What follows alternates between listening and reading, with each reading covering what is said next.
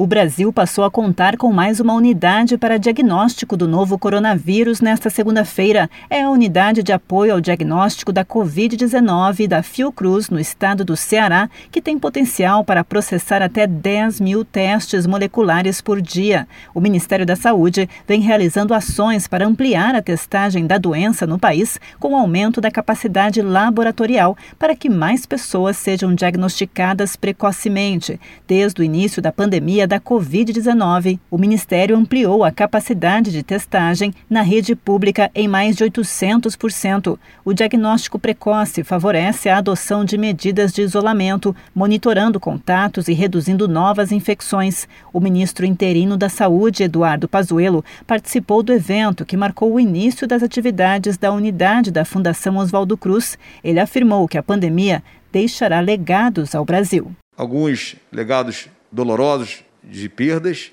outros legados de estrutura que foram realmente avançadas. Eu acho que o legado maior será da compreensão de país, da compreensão de pertencimento ao Brasil, aos estados e aos municípios, às pessoas. É uma outra visão, nós nos olhamos com mais humanidade, isso será um outro Brasil, isso será uma outra relação institucional, uma relação entre federação, estado e municípios. E uma prova disso é que o Ministério da Saúde, todas as decisões são pactuadas.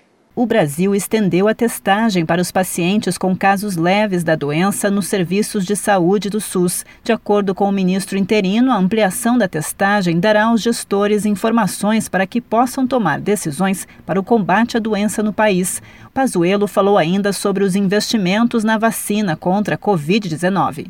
O Brasil está fazendo o que há de mais promissor em termos de vacina. Uma medida provisória de quase 2 bilhões de reais. Os recursos já estão na Fiocruz para assinar efetiva do contrato de transferência dos recursos e de recebimento da tecnologia, equipamentos e insumos para a fabricação da vacina. Ainda é hoje a nossa melhor opção. A vacina baseada nas pesquisas da Universidade de Oxford e da empresa AstraZeneca não apenas pela capacidade de imunização, mas pelo quantitativo possível de insumos para a fabricação de 100 milhões de doses iniciais. Existem outras iniciativas no país, mas estamos acompanhando que todas elas vão somar e vão nos dar a efetividade da capacidade de imunização da nossa população. No dia 10 de agosto, foi inaugurada a unidade de apoio ao diagnóstico da Covid-19, localizada na sede da Fiocruz, no Rio de Janeiro.